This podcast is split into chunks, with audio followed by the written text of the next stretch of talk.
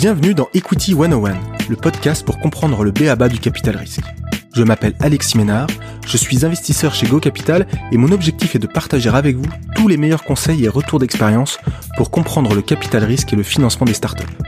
Pour cela, j'interviewe toutes les semaines des entrepreneurs qui ont créé des boîtes incroyables et les investisseurs VC qui les financent. Si vous appréciez ce podcast et souhaitez recevoir toutes les semaines les nouveaux épisodes dans votre boîte mail, n'hésitez pas à vous inscrire à la newsletter sur equity101.io. Bonne écoute Bonjour à tous, aujourd'hui dans Equity 101, j'ai le plaisir d'accueillir Nicolas Hernandez, cofondateur et CEO de 360 Learning. Salut Nicolas. Hello. Alors, est-ce que tu peux, comme d'habitude, te présenter puis nous expliquer un peu ton parcours qui t'a amené à, créer 360 euh, Learning en 2010, je crois. Euh, qu'est-ce qui t'a finalement, qu'est-ce qui t'a motivé à, créer une startup dans, dans l'éducation? Euh, alors, mon parcours, moi, je suis fils d'immigrés. ma mère et mon père étaient argentins et colombiens. ils ont immigré en France grâce à, à, leurs études, parce qu'ils étaient d'excellents étudiants tous les deux dans leur, leur université. Euh, la France, à l'époque, euh, allait proposer à ses étudiants euh, de venir étudier en France et sponsorisait beaucoup de leurs études, le voyage, le toit, la nourriture, et puis les études. Et, donc, eux, d'une certaine manière, s'en sont sortis, ont eu la perception de s'en sortir dans la vie grâce à ça, grâce à leurs études, et puis ont toujours beaucoup poussé à étudier et à apprendre à l'école. Euh, avec des méthodes euh, originales et assez rigolotes parce que j'ai quelques souvenirs assez structurants, notamment euh, un jour j'étais rentré de, de l'école et je devais avoir 10 ans, je parlais des j'ai parlé des dinosaures à mon père et puis mon père il me dit ah bon les, dinosaures mais qui c'est qui t'a raconté ça? Alors, Je dis bah c'est la maîtresse puis c'est dans le livre et il me dit et toi et toi t'as cru ce qu'on t'a raconté? Mais t'as des preuves? Euh, et, j'étais resté, euh, j'étais resté médusé par ça. Puis il y avait deux, deux, trois anecdotes comme ça. Et donc, voilà, toujours, j'étais, en fait, c'était une méthode euh, qui visait à, vraiment s'assurer que je remette en question les choses. Et, et, donc, ça a marché. Je crois que j'ai vraiment, moi, beaucoup aimé apprendre. après, j'ai fait, j'ai fait l'X. En parallèle de l'X, j'ai fait 50 philo par correspondance à Toulouse. Euh, donc, euh, je recevais mes cours par la poste, j'écrivais mes dissertations sur, euh, sur des feuilles, je les remettais dans des enveloppes. Donc, ça, c'est 2007. Hein. C'est en, même temps que je me suis inscrit sur Facebook. Je crois que Facebook a dû arriver en France en 2007. Et, et, là, alors, on m'avait vendu à l'X que la finance quantitative, moi, j'aimais beaucoup les maths, la physique. Euh, et on avait vendu que la, les maths quantitatifs en finance, ça allait me permettre de faire à la fois des maths de haut niveau et euh, de faire du business. Donc j'ai fait ça euh, un an et demi à la BNP, ça m'a ça m'a pas passionné.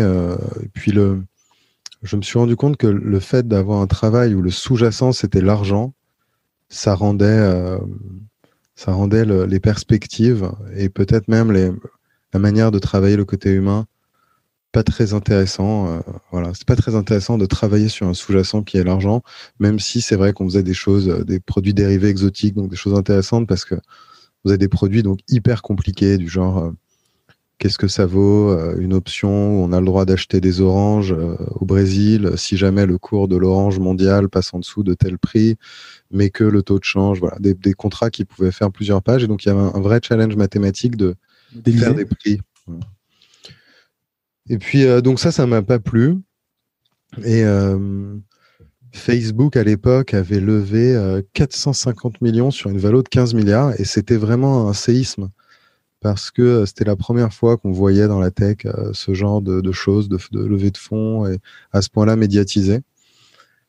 Et donc moi, en 2010, voilà, je suis parti avec un petit pécule qui venait de cette industrie de la finance euh, pour, euh, pour monter une boîte dont je savais pas grand chose et puis j'avais pas de méthode parce qu'il y avait à l'époque il y avait pas la Lean Startup, il y avait pas Eric Rice, il y avait pas le Y Combinator et en France il y avait pas non plus de, structure ou d'écosystème ou même de culture startup. Ça a beaucoup changé dans les cinq ans après. Euh, et d'ailleurs, dans les dix ans après ça, ça, ça a changé en permanence. Mais vraiment, à ce moment-là, il n'y avait rien. Et moi, je savais que je voulais faire de la tech. Euh, j'avais appris à coder tout petit. Euh, quand j'avais 8-10 euh, ans, j'avais commencé à coder. Avant qu'Internet existe, je me rappelle aussi de week-end à essayer de connecter deux ordinateurs pour qu'un message sur l'un ait un, effet sur l'autre. et de la grande joie que ça m'avait procuré quand ça avait marché. Après des dizaines d'heures de, config, de, de access à l'époque. et je savais que je voulais que ce soit dans la tech, dans l'éducation, et on, a essayé beaucoup de choses de 2010 à 2013. Justement, peut-être pour revenir sur, ce, sur ces débuts, parce que, ce que 2010-2013, je crois que, enfin, tu en as parlé euh, déjà dans, d'autres, endroits, c'est, plein de galères. Enfin, en tout cas, tu, passes euh, quasiment quatre ans à, faire, comme tu dis, des choses qui n'ont pas marché, un peu une longue traversée du désert. Mais en fait, qu'est-ce qui s'est passé pendant ces quatre ans? Vous avez fait quoi pendant quatre ans? Écoute, c'est une bonne question. On, a, alors, on a construit un produit et qui était toujours le même. Donc, on, améliorait un produit, mais dans des buts qui changeaient. Et ce produit consistait à permettre de créer et de jouer un cours. Mais on a eu différentes thèses. À un moment, on se disait, on va récupérer des données, par exemple, capital pays ou n'importe quel type de données, et on va pouvoir générer des quiz pour apprendre par cœur avec des algos qui permettent de reposer les bonnes questions à la bonne fréquence. Et puis à un moment de ça, on s'est dit tiens, on va travailler avec des musées qui ont, ce genre de données structurées pour générer des quiz pour les musées. Mm-hmm. À un moment, on s'est dit euh, bon, en fait, ça, ça, ça, marche pas. On va proposer à des profs de créer des cours. On va faire ce qu'on pourrait appeler aujourd'hui une sorte de Coursera qui ressemblerait à YouTube. C'est-à-dire que n'importe qui pourrait créer des cours euh, sur un portail euh, ouvert. Mais on ne trouvait pas de profs qui voulaient créer des cours.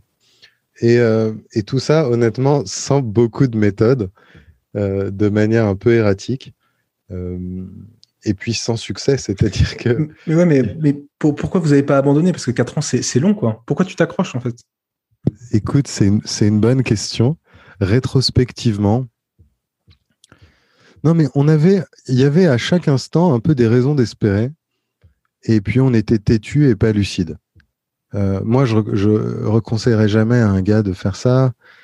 Je pense que ça viendrait à l'idée de personne de faire ce qu'on a fait à l'époque aujourd'hui. Et euh, non, c'était pas lucide, ça allait nulle part, mais tu poses une bonne question. Pourquoi, pourquoi est-ce qu'on continuait? Euh, Bon, je pense qu'on s'amusait déjà avec la tech, tu vois. On faisait un produit, on faisait mm-hmm. un autre, on, on essayait des trucs, c'était amusant. Euh, mais euh, non, c'était fondamentalement, ça n'avait pas de sens. mais alors, attends, si on va un peu plus loin, comment tu fais euh, quand, quand on dit, euh, OK, parce que là, c'était juste après tes études, si, si on, fait, on, fait, on fait ça. Enfin, tu bosses un petit peu en banque, mais pas, pas grand-chose. quatre ans, c'est long. Encore une fois, comment tu te finances Et je crois que, je crois que tu t'arrives à convaincre des gens de mettre un peu d'argent dans, dans, ta boîte, mais mais globalement, tu, tu, vas chercher où cet argent, auprès de qui? Comment tu les convaincs de mettre de l'argent dans cette boîte? Et, euh, comment ça se passe? C'est une bonne question. Non, on avait convaincu au début des gens de la BNP, des traders, un peu de friends and family, de mettre 300 000 euros. Et, euh, et on a reconvaincu une deuxième fois, mais en 2013, au moment où ça commençait à décoller, on a réussi à refaire un tour de 300 000 euros au moment on avait toujours zéro chiffre d'affaires, mais on avait une idée Disons que tout ça s'est fait un peu en même temps. On a commencé à pitcher ce business B2B SaaS, même si on n'avait pas ces mots-là pour, euh, le dire. Si SaaS, on avait, euh, on avait quand même, et on disait, voilà, on va faire un SaaS pour que les entreprises puissent facilement créer et diffuser des cours. Et là, on a réussi à se refinancer un petit peu. 600 000 euros, deux tours de Business Angel, 2010, euh, entre 2010 et 2014 du coup, et 2013. Euh, tu, tu, te, la question à, 1000 euros, tu te dilutes combien là pour ces 600 000 euros? Euh, En cumulé, ça a dû faire 30%. D'accord. non, mais moi, j'étais un bon pitcher. Et puis, j'étais. Il y avait aussi à l'époque, comment dire en fait, euh, je pense que la situation, elle est incomparable avec aujourd'hui, parce qu'aujourd'hui, ça, on ne pourrait pas lever avec le pitch que j'avais. Ce serait impossible. Mais à l'époque, il y avait moins de startups et il y avait moins d'investisseurs. Et je pense qu'au final, les gens qui ont investi, ils ont vu un petit gars qui disait non, mais moi, je vais créer une startup dans la tech. Il n'y avait pas d'écosystème. Et puis, j'ai vu des gens qui ont dit bon, bah, bah, ok, tu vas faire ça, je vais t'aider. Je vais te mmh, montrer mmh. comment on fait. Parce que, en fait, et ces gens aussi avaient conscience que on était dans un moment et dans un marché où c'était beaucoup moins facile de comprendre comment il fallait faire. Euh, c'est marrant parce qu'il y avait des gens de PeopleDoc qui ont vécu une histoire très similaire avec deux ans d'avance sur nous. ils étaient deux ans plus vieux. Quoi. Ils ont commencé un peu plus tôt. Euh, et puis ils ont vécu ces quatre années aussi. On en a souvent rigolé avec eux parce que c'était une époque très différente où on est passé par des, cette traversée du désert qu'ils ont connu aussi. Et, du coup, pour, essayer de comprendre un peu l'écosystème, quand tu dis comment tu as fait en fait, parce qu'il y a une question qui euh, m'est venue en préparant l'interview, c'est euh, euh, l'écosystème des startups n'existait pas, tu le disais, il y avait beaucoup moins de ressources, etc. Comment tu apprends à créer un produit euh, Comment tu apprends euh, euh, à aller, aller finalement démarcher des clients, comprendre comment vendre en B2B D'une manière générale, comment tu t'es constitué finalement, bah, je sais pas, peut-être une communauté de, de mentors, d'entrepreneurs autour de toi? Est-ce que tu peux nous raconter un peu ce, ce, ce, parcours-là aussi?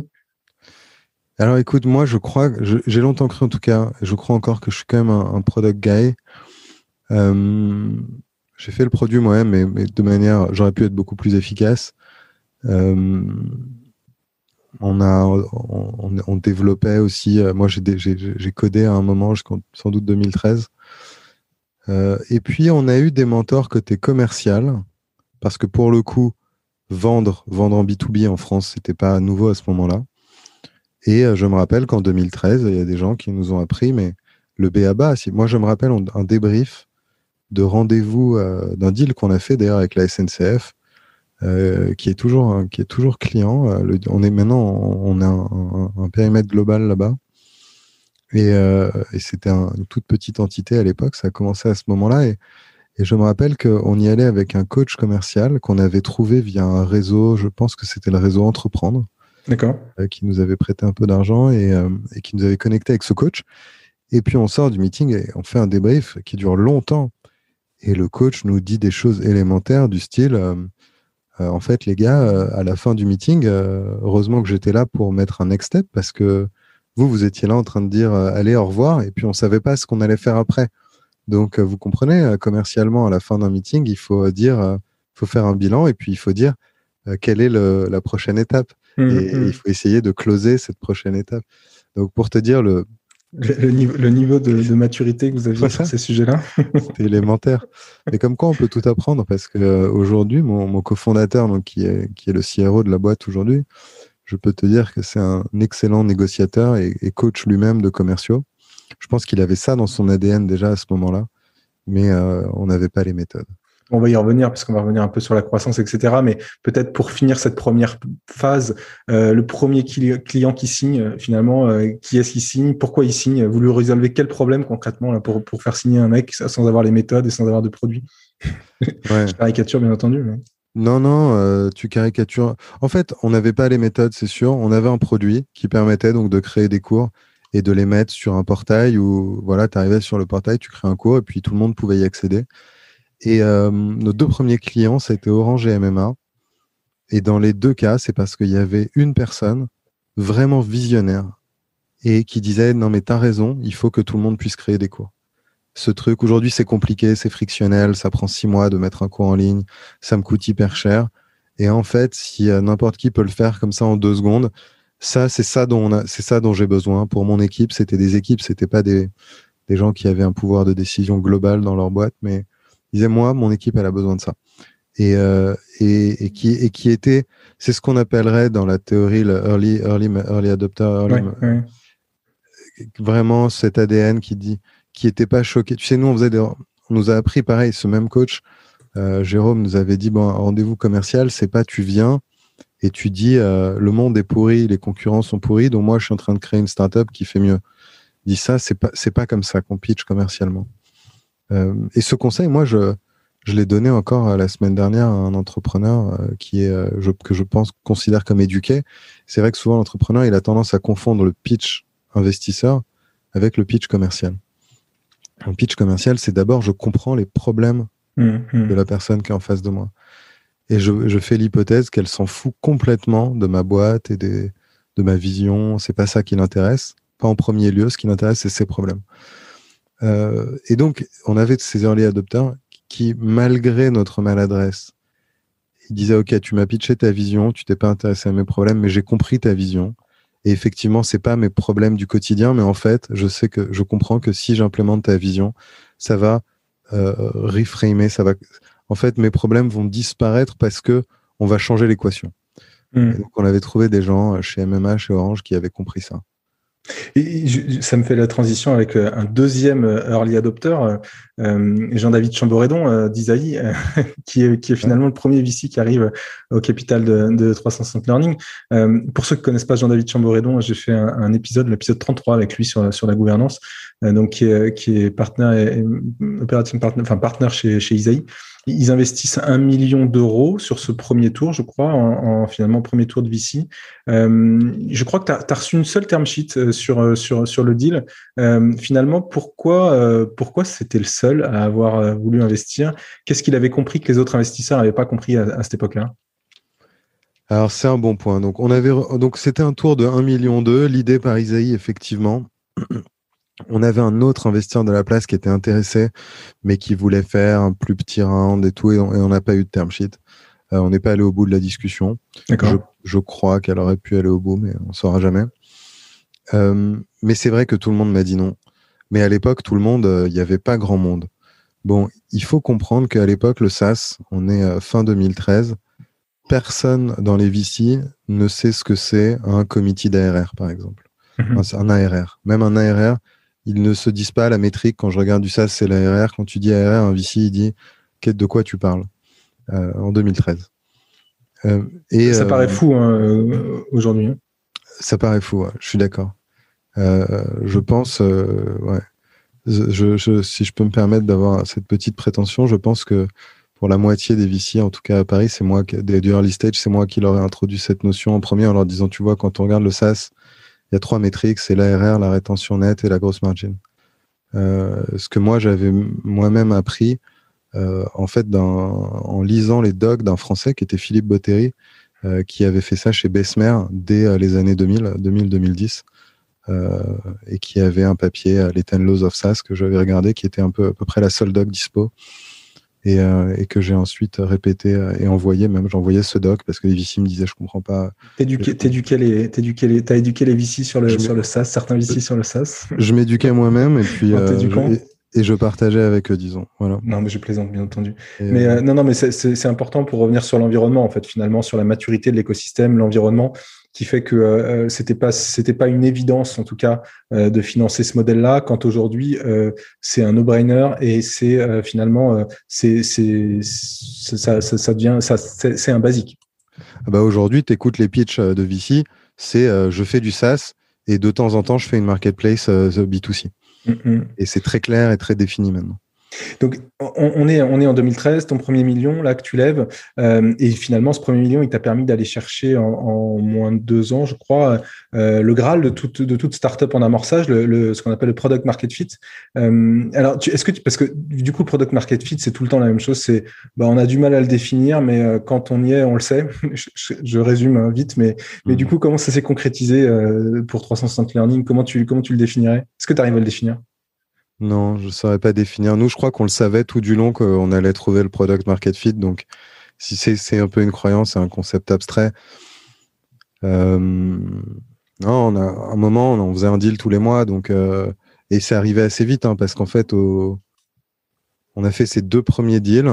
Et ensuite, il y a eu une période de 2-3 mois euh, là, on s'est mis à faire du AdWords et puis on a trouvé notre canal de distribution. Et là, on s'est mis à faire un deal par mois.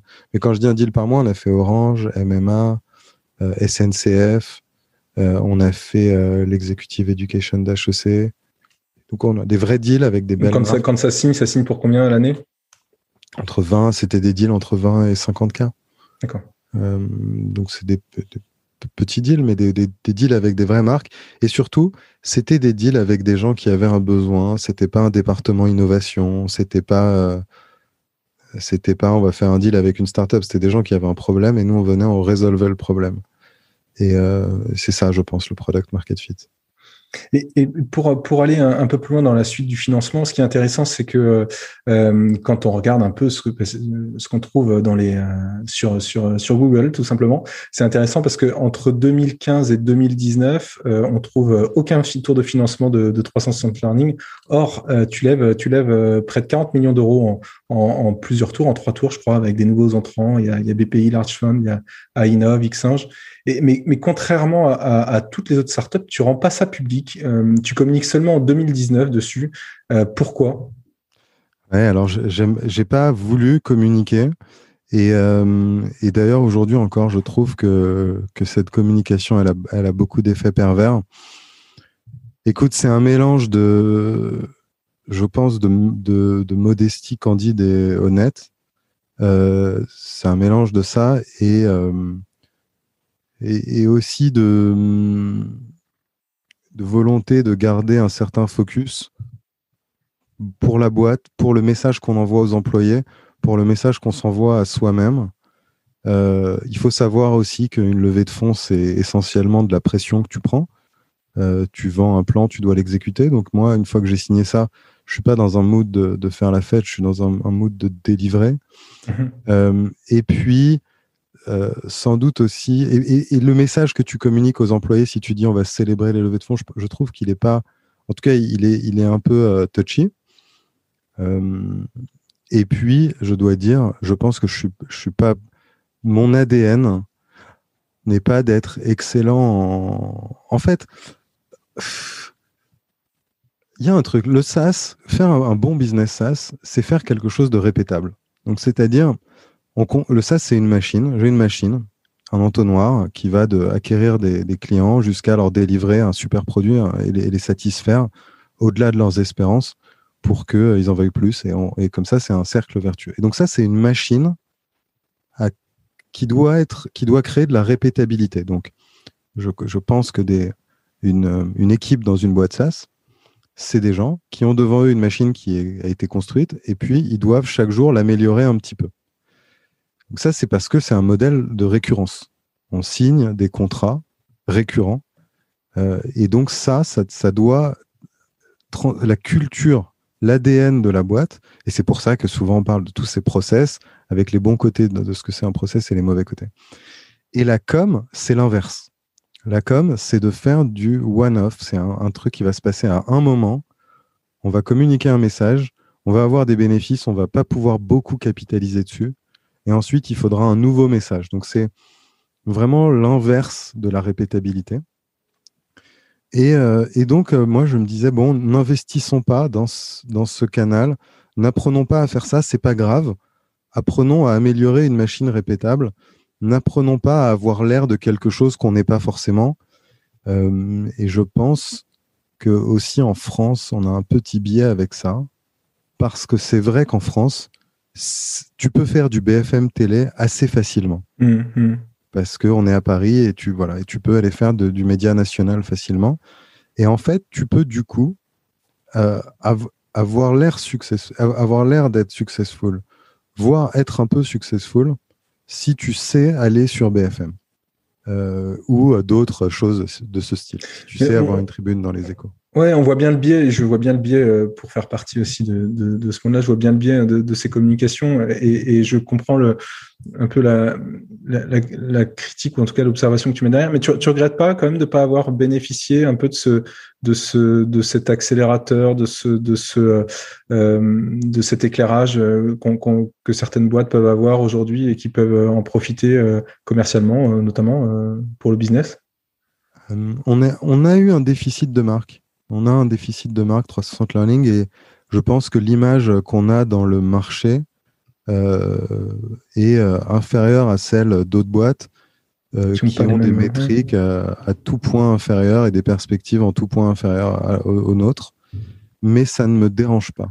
Donc, et je ne sais pas si c'est même pas une bonne chose.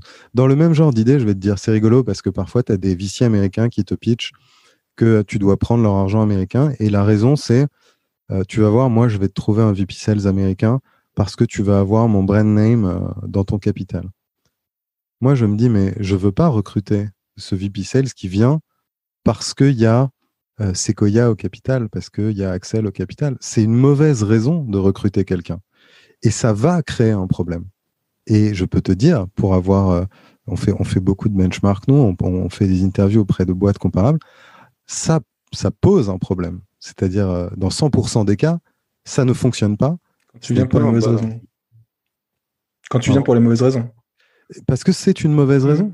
Et, en fait, est-ce qu'on ne peut pas élargir ça? C'est-à-dire, euh, une boîte qui, à un moment, va attirer des salariés parce qu'elle est sur BFM, qui va attirer des clients parce que elle a sur un, travail de brand, elle a réussi à promettre un peu plus que ce qu'elle est, eh ben, ça va créer un vrai problème à un moment dans la culture d'un point de vue commercial. Après, je te nous, on a un déficit. C'est-à-dire, nous, on ne devrait pas essayer d'être au-dessus de la vérité, mais on devrait être au moins au niveau de la vérité. C'est vrai que euh, on est un peu en dessous. Donc de ce point de vue-là, je ne sais pas si c'est un regret, mais en tout cas, c'est un, point d'amélioration pour nous, c'est sûr. Parce que tu as, un enjeu aussi de compétitivité, euh, enfin de, marque employeur, si on peut appeler ça comme ça, à partir d'un certain moment. Euh, aller chercher les meilleurs, c'est aussi être, être, être une marque et, représenter quelque chose. Donc, enfin, je le vois dans d'autres, enfin, sur, sur certaines boîtes qui ont, qui ont un intérêt à travailler cette, cette marque employeur pour, pour pouvoir attirer les bons profils. c'est pas, pas négligeable. C'est vrai, mais je crois que là-dessus, on a fait un autre travail sur notre culture. Et euh, on a une culture, elle a un nom, c'est Convexity. On a une culture très particulière, euh, très très affirmée, une identité vraiment euh, clivante. et il y a un bout de marché qui est peut-être 5% du marché de l'emploi. Mais ces gens-là, quand ils voient notre culture, ils, viennent chez nous de manière certaine. Donc c'est très très clivant, c'est un peu comme Apple. Euh, et, aujourd'hui, pour le coup, sur le marché de l'emploi, euh, on a une, une réputation, c'est on, a vraiment les meilleurs profils au sens où on a les mecs les plus, à la fois les plus intelligents, les plus sérieux, les plus ambitieux, parce qu'on a créé ce, cadre. Euh, c'est un truc qui a, rayonné aujourd'hui, mais sans qu'on fasse un travail euh, ça a rayonné organiquement. Quoi. Mmh, mmh, je comprends, c'est intéressant. Je voudrais revenir sur, sur, sur, la partie equity, encore une fois. Euh, euh, je sais que tu as fait un tour en, 2015 de, de, 3 millions d'euros, mais ce qui m'intéresse là-dessus, c'est ce qui était ton, finalement ton deuxième tour de VC. Hein. C'était un tour 100% en, obligations convertibles, en actions. Est-ce que tu peux nous expliquer pourquoi vous avez utilisé des, des obligations convertibles plutôt que des, des actions? Quel est l'intérêt Quel était l'intérêt et pourquoi vous êtes arrivé à, cette, à ça? Yes. Les OC, bon, c'est un bel instrument parce que euh, c'est un instrument qui est utile, euh, notamment quand on ne veut pas forcément euh, aller chercher un prix sur le marché. Ça peut être pour différentes raisons. le focus, parce qu'aller faire un tour, c'est, ça paralyse, surtout à cette, à cette taille-là, une équipe pendant au moins trois mois. ça peut être six, avec le closing, etc. donc, pour préserver le focus. et aussi, ça peut être parce qu'on estime dans l'equity historique que c'est pas le moment, euh, qu'on n'a pas, euh, on n'est pas au bon moment pour aller faire un round. Euh, ou ça peut être dans un autre cas, parce qu'on veut aller faire un round, mais on veut se donner 6 ou 12 mois, et qu'on veut montrer au marché que les actionnaires existants croient dans la société. en l'occurrence, on n'était pas sur cette option parce qu'on a fait une OC longue, maturité 2 ans. donc on voulait vraiment, on voulait pas aller chercher. Donc difficulté technique, on veut faire un tour interne, on va pas arriver à se mettre d'accord sur le prix entre euh, les fondateurs et les investisseurs internes qui vont faire le prix. En plus, c'est pas très sain parce que même si le prix monte, euh, il faut comprendre le VC qui fait un prix. S'il fait un prix haut, il va marquer sa participation sur un prix élevé qu'il a fait lui-même. Euh, on est on est quasiment voilà c'est ça, peut s'apparenter quasiment à de la fraude en tout cas il peut aller bien avoir quelqu'un d'autre qui marque le prix voilà, c'est mieux quand c'est quelqu'un d'autre. Donc quand on fait un tour interne, l'OC, c'est un bel instrument parce que ça permet de dire on met l'argent maintenant, mais on le convertira sur un prix futur. Et en échange de ça, on aura un discount euh, sur le prix futur. Donc on a fait ça et c'était, euh, je pense, c'était très utile. C'était l'initiative d'Isaïe et de Jean-David. Et euh, c'était la bonne décision pour la société un, dernier point peut-être sur la partie euh, sur la partie euh, euh, levée de fonds. Je sais que tu n'es pas super fan du, du, process de levée de fonds en, soi, et je crois que tu trouves ça, je trouve, tu trouves ça assez frustrant. Est-ce que tu peux nous expliquer pourquoi tu trouves cet exercice finalement frustrant et, qu'est-ce qui te plaît pas là-dedans? Oui, il y a plus. Moi, j'aime en soi, j'aime bien aller aller le aller pitcher. Il y a un côté agréable parce que bon, il y, y, a le côté un peu séduction et tout, mais c'est aussi un moment où on apprend beaucoup sur son propre business des questions des VC. Donc ça, c'est la dimension euh, très euh, positive de ce process. C'est vraiment un, process qui éduque. Euh, donc ça, j'adore. Après, qu'on passe par une banque ou qu'on passe pas par une banque. Donc si on passe par une banque, il y a souvent un, disconnect qui peut s'opérer. Moi, je l'ai pas expérimenté, je l'ai jamais fait, mais je connais, j'ai des, amis dans des, boîtes SaaS de, de taille significative qui, quand ils sont passés sur des banques, c'est vrai qu'ils ont le sentiment de le payer à un moment parce que il peut y avoir euh, un disconnect parce que le, banquier va maximiser la valo. Euh, et puis si on est, euh, je dis pas que c'est le cas de tous les banquiers, mais bon, si on se dit les choses, le client récurrent du banquier c'est les fonds et souvent son produit c'est la startup. moi, je préférais être le vrai client. Bon, quand on fait le process soi-même, on va beaucoup apprendre. Et ensuite, c'est vrai que dans ces process euh, européens, bon, moi, je, suis comme ça, j'ai mon petit ego. Euh, j'aime pas quand on me dit, allez, tiens, euh, allez, vas-y, pitch. parce que je trouve ça un peu réducteur. C'est, vas-y, fais-moi ton pitch. On va voir. Fais-moi ton pitch. On va voir si tu es un visionnaire et si je passe un bon moment. Euh, ça m'a ça m'a frustré un peu par le passé. Mais bon, tu sais, euh, j'ai grandi aussi. C'est-à-dire, peut-être, j'ai pris les. Moi, je prends les choses à cœur. Je suis un garçon sensible. Je prends les choses à cœur quand euh, quand quand les quand on me dit ça, je le, je le vis pleinement. En tout cas, c'était comme ça. Peut-être qu'il faut prendre ça avec plus de recul. C'est un jeu. Aujourd'hui, en plus, le, le rapport de force s'est inversé, donc il est il est totalement en faveur de l'entrepreneur. C'était moins le cas à l'époque. C'est vrai. Et, quel, serait finalement dans ce jeu-là que, tu, que, tu, décris, quel serait le meilleur conseil que tu pourrais donner à un entrepreneur pour lever des fonds? Finalement, c'est peut-être ça. Qu'est-ce que tu as appris et qui serait intéressant à, partager? Ah, c'est tellement dur. Écoute, choisir un actionnaire, c'est un, un, mariage. Euh, si ça se passe mal, l'entreprise, elle s'en remettra pas. Il faut, euh, il faut travailler l'alignement d'un côté, donc il faut il faut pas trop euh, enjoliver la réalité parce que ça peut créer et franchement il y a beaucoup d'exemples, ça peut créer des disconnects euh, qui sont euh, vraiment mortels en fait pour la société. Donc il faut faire très attention à ça. En même temps, en même temps, il faut quand même être inspirant et, montrer qu'on a une envie de. Moi, je pense que j'ai pas assez montré ça par le passé. J'ai essayé de le contenir un peu par, par modestie en me disant, bon, moi, je veux faire un leader mondial. Et, c'est vrai que moi, à chaque fois qu'on me parle d'une autre entreprise ou de quelqu'un d'autre qui fait un truc bien, j'ai un truc instinctif chez moi, ça m'énerve. Je me dis, non, euh, ils font peut-être, mais moi, je vais faire mieux. Et moi, je vais faire un truc plus grand. Et c'est tellement fort chez moi que je pense que j'ai d'une certaine manière appris à contrôler ce truc-là en me disant, on a pu me dire que j'étais arrogant, etc. Donc j'essaye de travailler là-dessus. Et je pense qu'à un moment, j'ai pu partir. On va passer finalement. Ouais, voilà. Euh, et donc, il faut trouver cette balance. Et moi, bon, je pense, j'ai mon tempérament euh, et c'est très difficile. Euh, moi, j'ai eu beaucoup de difficultés. Je pense aujourd'hui encore, c'est toujours dur pour moi de trouver le curseur. Comment montrer ton ambition et montrer l'ambition, quand même dire des choses réelles, ne pas paraître arrogant. C'est bon et tout ça, c'est pas des questions. En fait, le truc, c'est aussi que tout ça, c'est pas des questions importantes parce que trouver cet équilibre euh, dans un pitch VC, en fait, c'est pas important parce que quand tu travailles au quotidien avec une équipe d'exec, ils apprennent à te connaître beaucoup mieux. Tu passes des heures avec eux, tu construis une relation qui est basée sur des choses qui n'ont rien à voir. Dans ta boîte, tu te construis une image. On fait des Hollens toutes les semaines, donc tu interagis avec les gens. Ils voient les décisions, les vraies décisions que tu fais sur les sujets, plein de sujets, des sujets où il faut être équilibré, il faut quand il y a Black Lives Matter et que tu as les Américains qui veulent communiquer d'une certaine manière, les Français qui qui comprennent pas et que, euh, et que moi j'étais en vacances et que tu dois venir et prendre la parole devant 200 personnes. Là, là tes salariés voient qui t'es et là tu construis vraiment. Donc ça, c'est les vraies questions. Alors on vient, on te dit vas-y pitch pour voir si tu es inspirant et que tu vas recruter les bonnes personnes. Euh, bon, c'est. T'as un décalage, as un décalage structurel.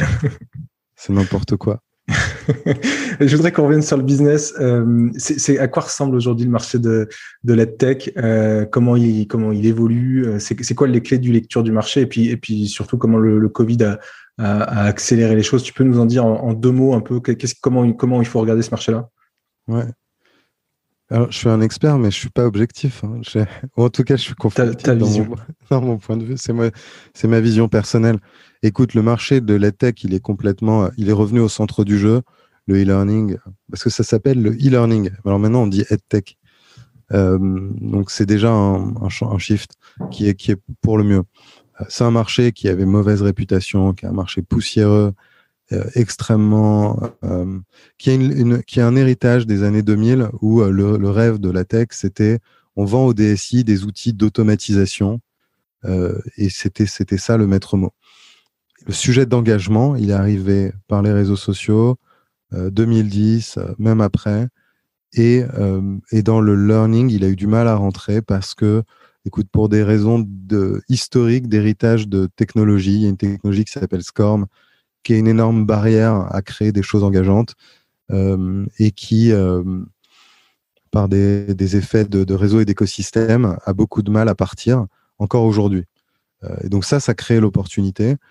Maintenant, c'est en train de revenir au centre du jeu, évidemment avec le Covid, avec le travail à domicile, les enfants à domicile. Moi, je vais sur Clubhouse à n'importe quelle heure de la journée. Il y a au moins quatre rooms qui s'appellent EdTech. Comment est-ce qu'on va gérer le problème? C'est beaucoup un problème de parents aujourd'hui, mais du coup, pour le corporate learning, euh, ça, ça, ça, ça ruisselle en quelque sorte sur le corporate learning, qui a aussi ses, défis propres. Il y en a trois, euh, selon moi. Euh, le premier, c'est la vitesse. Euh, C'était ce qui nous a fait, nous, au début. C'est la vitesse pour créer et diffuser des cours. On l'a vu l'année dernière. Hein, il faut euh, euh, que ce soit les, normes sanitaires, il faut former les gens à les respecter, mais c'est d'une semaine sur l'autre. Ensuite, c'est le pivot de la boîte, les boîtes traditionnelles qui doivent en fait se réinventer, réinventer leurs produits, leur chaîne de production, leur manière de vendre d'une semaine sur l'autre. Et là, bah, nous, on avait de la chance parce que pour le coup, on avait la salle techno où tu peux créer ces cours et les diffuser rapidement, les améliorer aussi en profitant des, retours des utilisateurs. Donc, c'est le deuxième pilier, c'est la, deuxième chose importante. C'est une expérience d'apprentissage qui est collaborative. Euh, on vit dans un monde distribué, un monde collaboratif, un monde bottom-up. Euh, avoir eu cette vision en 2014-2015, peut-être que le, le, time to market était, euh, on était un peu early sur le time to market. Mais en fait, je pense, en fait, je pense qu'être bon sur un time to market, c'est être deux ou trois ans early. Mmh, Parce que mmh. quand tu es pile au bon moment, en fait, c'est que tu es en retard. Euh, ouais. Donc euh, aujourd'hui, en fait, si vous, vous, voulez créer une boîte, euh, je pense que c'est pas l'AI et c'est pas la blockchain. Il faut regarder les sujets qui ont l'air early les civic tech par exemple. Comment on va réinventer la manière dont les citoyens dirigent le pays. Alors on va dire ah il n'y a pas de marché, l'administration elle achète pas. Voilà, ça c'est des voilà travailler sur ces questions aujourd'hui. Dans deux ans, quand vous les avez résolues, vous êtes tout seul et que ça devient le sujet qui a le time to market. Là vous êtes euh, vous avez créé une belle boîte. Si vous démarrez aujourd'hui une fintech, euh, la blockchain, euh, ou les AI, euh, bon courage, ça va, être compétitif et puis bon courage pour vous différencier. Et, et aujourd'hui, voilà. je, je, vois bien ce que tu, enfin, ce que tu veux dire, et, et notamment euh, tes points, tes points de différenciation. Mais est-ce que euh, aujourd'hui vous gardez un avantage clé par rapport aux autres euh, acteurs du marché? Est-ce que vous avez encore des, des, éléments de différenciation forts, ou est-ce que c'est juste une question d'exécution à ce stade? Non, ce qui, ce qui, nous est arrivé est vraiment magique. C'est-à-dire, nous, on a, on a dit c'est le collaborative learning et le marché à considérer ça. Alors, sur le, le mid-market, on résout avec le collaborative learning des problèmes. Collaborative learning, c'est un concept. Il a trois piliers. Créer des cours rapidement, engager les apprenants grâce à une expérience collaborative. Et le troisième pilier, c'est organiser euh, l'entreprise avec ses équipes, managers, créateurs de cours. Voilà, arriver à organiser ça à l'échelle. Donc ça, c'est les trois piliers du collaborative learning. Les trois, résolvent des problèmes business. Donc c'est pas un concept euh, comme ça abstrait de disruption ou voilà tout ça, c'est pas ça, ça résout des problèmes. La chance qu'on a eue, c'est que c'est resté un peu sous le radar. C'était pas ce marché learning, il était poussiéreux, il intéressait personne. Euh, et nous, on n'était pas assez bons aussi en marketing pour vraiment en créer un concept. Les étoiles s'alignent 2019-2020 parce qu'on va aux US, ça nous rend, ça nous challenge sur le marketing, ça nous rend meilleur. Et le Covid arrive et tout d'un coup, collaborative learning, c'est la priorité de tout le monde. Et là, on se réveille et on est les seuls avec peut-être une vingtaine de features extrêmement différenciantes. Et on est les seuls dans un space qu'on a créé et qui devient le focus euh, mondialement. Euh, donc, tu, tu vas voir Gartner aujourd'hui, vont te dire, ah ouais, non, mais collaborative learning, c'est, c'est ce que le marché demande aujourd'hui. Et puis, Trust Learning, c'est eux qui l'ont créé, c'est eux les champions. D'ailleurs, c'est eux les seuls qui ont les features. Et ça, honnêtement, pour se retrouver dans cet alignement d'étoiles aujourd'hui, je veux dire avec beaucoup de modestie, il y a un peu un coup de chance.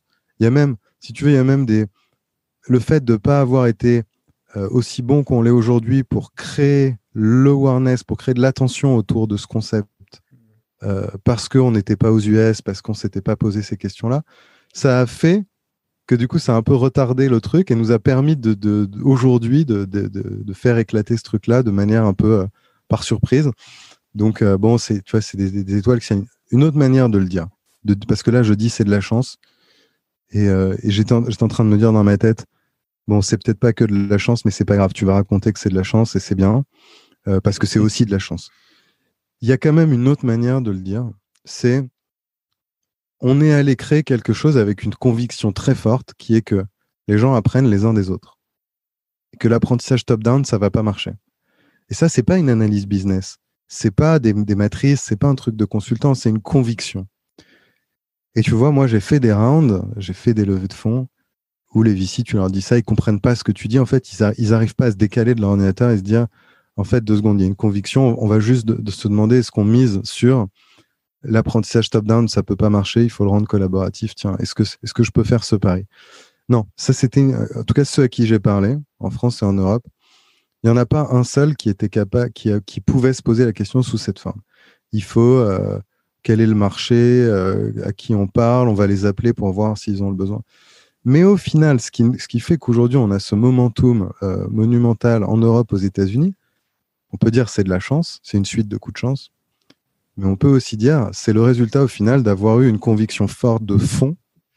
quant à ça, quand tu as une croyance forte de fond, à un moment donné, les étoiles finissent. Parce que, parce que ta croyance de fond, elle est saine, elle est puissante. Voilà. C'est l'autre manière de Écoute, c'est extrêmement intéressant. Euh, du coup, rebondissons sur peut-être ce momentum, ça, ça veut dire qu'aujourd'hui, tu accélères fort. Enfin, ça fait ça fait deux trois ans que tu accélères euh, très fort. Est-ce que tu peux euh, peut-être nous donner deux trois deux trois chiffres de rythme de croissance ou d'évolution de ton organisation Je crois que c'est assez impressionnant. Et puis peut-être nous, nous, parler des, des, des problèmes que tu as pu rencontrer dans ces phases de croissance, parce que on parle, tu sais, souvent de ces, ces plateaux de croissance à passer. Euh, est-ce que tu peux nous en parler concrètement? Qu'est-ce que ça veut dire et quelles sont les frictions qui se créent et comment vous les avez dépassées? Alors, pour donner des repères, nous, on fait plusieurs dizaines de millions d'euros d'ARR, euh, on fait plus de 50% de croissance au global, euh, on fait plus que x3 aux US. Voilà, la grosse margin au-delà de 80%, rétention nette au-delà de 110%. Voilà, c'est la big picture, c'est ça.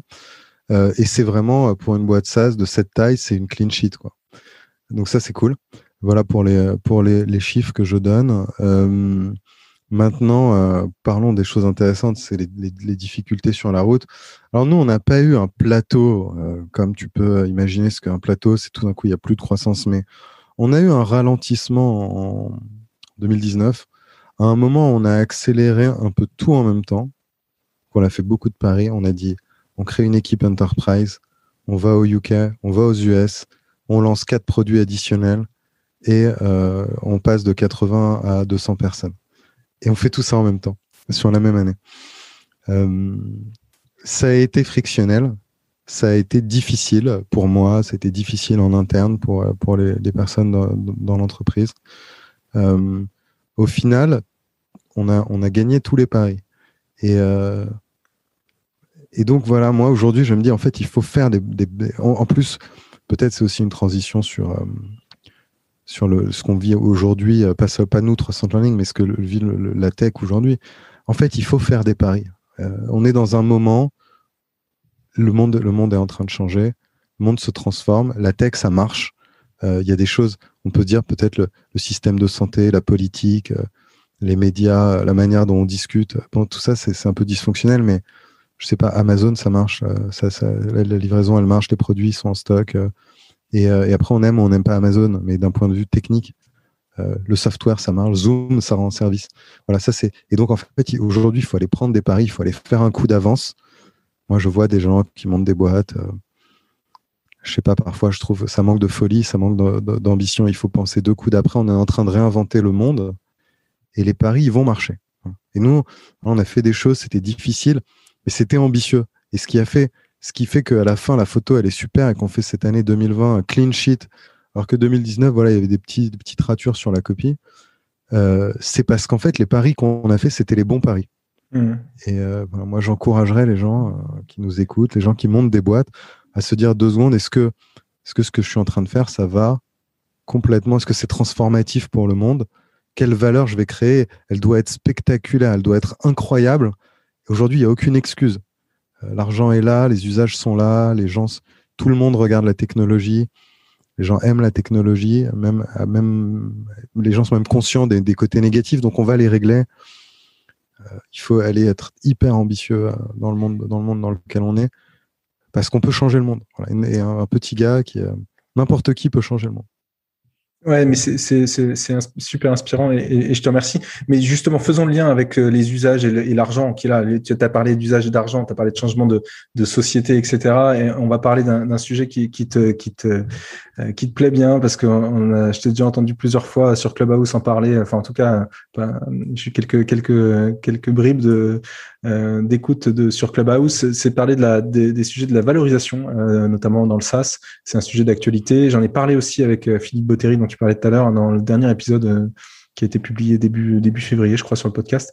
Euh, le sujet, il est suivant, c'est que la, la valo des boîtes en SaaS, qui est, est indexée sur le multiple d'ARR, euh, il est passé de quelques mois de, de entre 5 et 8 fois l'ARR à des valos aujourd'hui qui sont supérieurs à 15, 20, 25 fois l'ARR. C'est assez, euh, assez déroutant. et en préparant l'épisode, je sais que tu me disais, ben voilà, il y a deux options euh, pour expliquer ça. Euh, tu as, l'option de transformation de, de, de, la société et des usages, et, la deuxième option, euh, c'est l'argent disponible. Est-ce que tu peux nous, nous expliquer ce que, tu, ce que tu entends par là et, et comment tu regardes ce sujet-là? Ouais. Écoute, alors bon, j'ai pas pas prétention à expliquer parce que je pense que c'est un sujet qui est j'ai pas d'explication. Je suis même pas sûr qu'il y ait une explication, mais on peut constater des choses. Il y a donc effectivement donc ces multiples spectaculaires du Nasdaq. Il y a des zooms, zoom, ça vaut 50 fois l'ARR. Il y a des boîtes qui valent au-delà de 50 fois le revenu, hein, pas les bidas, le revenu. Donc, euh, qu'est-ce que et et c'était il y a six mois, c'était six fois. Donc euh, bon, on peut se dire euh, bulle. C'est conclusion immédiate, facile. Il y a une bulle. il y a sans doute une bulle. Bon. Alors, il y a des, comment, si on essaye de soulever le couvercle, je pense qu'on peut dire des choses simples. Il y a une hypothèse, c'est qu'avec ce Covid et cette crise monumentale, il y a tout un bout de l'économie qui est détruit, enfin qui est à l'arrêt. Euh, et puis on voit bien qu'est-ce qu'on fait toute la journée. On est derrière l'ordinateur, on est sur le téléphone, on est sur Internet. On n'est pas en train de voyager, on n'est pas en train de consommer dans les magasins, on n'est pas euh, dans les hôtels, on n'est pas dans les restaurants.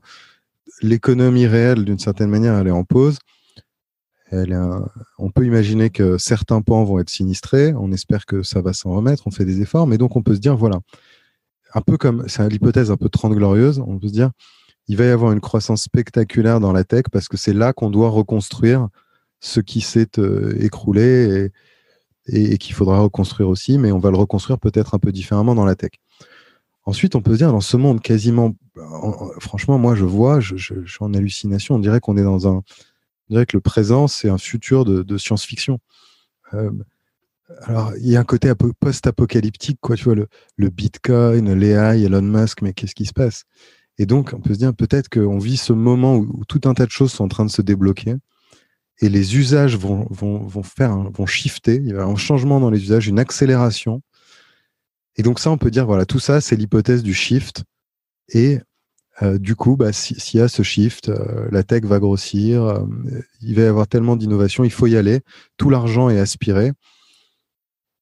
Maintenant, si on regarde le revers de la médaille, on peut se dire, bon, les taux d'intérêt sont à zéro ou autour de zéro. Il, se passe des choses quand on met les taux d'intérêt à zéro que personne ne comprend bien, parce que dans les formules mathématiques, il y a, des, euh, il y a des 1 sur x et puis x, c'est le taux d'intérêt. Donc quand, il passe à 0, ça, vaut, euh, ça diverge, il n'y a pas de solution, c'est des, points qui ne sont pas définis. Euh, si j'ai un, asset qui délivre un rendement, combien vaut cet asset si je peux emprunter de l'argent à 0 bah, Je peux en emprunter autant. voilà, c'est la valeur de l'asset, elle diverge. Donc ça fait, ça, il y a des divergences, il y a des choses qui divergent. Après, il y a des garde-fous parce qu'il y a des ratios, l'argent n'est pas vraiment infini en réalité, mais il est injecté dans des proportions. Donc peut-être que ça, ça, tire les valos vers le haut et que du coup, euh, c'est en fait un nouvel équilibre. Euh, c'est pas exactement de l'inflation, peut-être que c'est un nouvel équilibre. En face de ça, on peut se dire maintenant, si on fait un peu de la psychologie à de, comptoir, mais qui semble se vérifier. Pour les, hein. voilà, pour les investisseurs, c'est très difficile de vivre dans ce monde. On nous dit, il y a peu, on vous dit, il y a peu, les viciers vous dit, il y a peut-être un shift. Bah, ça veut dire que si tu rates le shift, tu seras vraiment le, dernier débile parce que l'argent est disponible. Il n'y a aucune raison de rater les investissements aujourd'hui. Donc peut-être que les VC sont en train de... C'est ce qu'on appelle le FOMO, le Fear of Missing Out. C'est agir sur la peur de, de, ne pas être dans le coup. Et du coup, bah, peut-être qu'en fait, qui, peut-être que les, multiples, ils ne devaient pas passer de 6 à 25, mais de 6 à 15. Et qu'en fait, ils sont allés à 25 et cet écart entre 15 et 25, c'est la bulle. Comment tout ça atterrit? Franchement, point d'interrogation. Comment les boîtes qui lèvent sur des valos trop hautes, si ensuite il y a une correction, qu'est-ce qu'elles font pendant les 2-3 ans où il faut atterrir, il faut réconcilier la valo du dernier round avec la valo du prochain? Si ça, ça se passe, il y aura des morts. Euh, voilà, c'est euh, toutes ces questions-là. Euh, c'est vrai que sur Clubhouse, il y a des, je pense qu'il y a des rooms tous les jours, il y a des, entrepreneurs qui parlent de ça avec des investisseurs. Tout le monde en parle parce que qu'est-ce qu'on fait comme bonne décision pour nos boîtes, pour vos portefeuilles? Pour les emplois, pour l'économie. C'est très. Je pense qu'on parlera de cette période et des choix qui sont faits. Euh, on voit des gens aujourd'hui qui parlent de l'année 2000. Moi, j'étais pas encore euh, actif à ce moment-là, mais qui parlent de, de, l'année 2000 encore en, en, s'en rappelant leurs leur décisions, ce qui s'est passé ci, s'est passé ça. Et je pense qu'on vit des moments peut-être comparables, même si la technologie aujourd'hui c'est plus solide. C'est 2000, il y avait des choses qui n'avaient pas de valeur. Il n'y avait pas de chiffre d'affaires, il n'y avait pas de marché, c'était quand même très, très différent. Il n'y avait pas de modèle. Écoute, c'est vraiment passionnant. On, arrive à, la fin de l'interview parce que on pourrait rester des heures sur ce sujet-là qui est, qui, est, qui, est, qui est sans fin et, que tu expliques remarquablement bien. Donc, je te remercie. Euh, pour finir, qu'est-ce qui te fait lever le matin là, après dix ans là, depuis, depuis que tu as créé? Euh, C'est quoi, le, quoi la motivation à te lever tous les matins? Il y en a, il y en a, il y en a plein. Donc du coup, euh, c'est dur de répondre, mais euh, non, on fait, on est en train de transformer un marché à l'échelle mondiale, et ça, c'est super excitant. On est en train d'amener dans un marché où les usages, honnêtement, ils sont cassés. Euh, le e-learning tel qu'il existe dans le monde de l'entreprise, c'est nul. Et on est en train de changer ça à l'échelle mondiale. 300 Learning, nous là, la, la petite équipe de 200 personnes. Donc ça, c'est super excitant. On est en train de construire des choses. On est en train de shipper des choses qui surprennent et qui vont.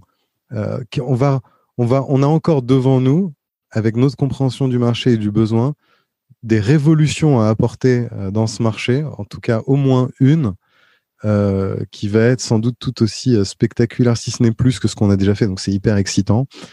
On a des paris à faire. Et puis j'ai une équipe, j'ai 200 bonhommes. j'ai vraiment, on a vraiment une équipe incroyable à la fois d'intelligence et de bienveillance et d'ambition. Et ça, ça c'est vraiment, euh, à la fin, euh, les gens avec qui tu travailles, les gens avec qui tu parles, c'est ce qui fait la qualité de, l'expérience de, de, de, l'expérience de ta journée. Et, euh, et ça, c'est hyper, c'est hyper satisfaisant, hyper intéressant. Bah, écoute, Nicolas, on va, on va, on va s'arrêter là sur, sur ces, sur ces phrases-là. je te, je te remercie beaucoup d'avoir, d'avoir pris le temps d'échanger ensemble. C'était vraiment euh, passé un très bon moment, vraiment passionnant. Donc, merci beaucoup d'être passé dans Equity 101. Merci Alexis, merci à toi. C'est fini pour aujourd'hui. Si vous avez aimé l'épisode, dites-le moi, par mail, LinkedIn ou sur Twitter. Et puis n'hésitez pas à le partager sur les réseaux sociaux. Un dernier point, si vous voulez me soutenir et me donner un petit coup de pouce, vous pouvez noter Equity 101 5 étoiles avec un petit commentaire dans Apple Podcast. Ça prend 30 secondes et ça compte énormément pour m'aider à gagner en visibilité et à faire connaître le podcast à plein d'autres auditeurs. Merci beaucoup et à très vite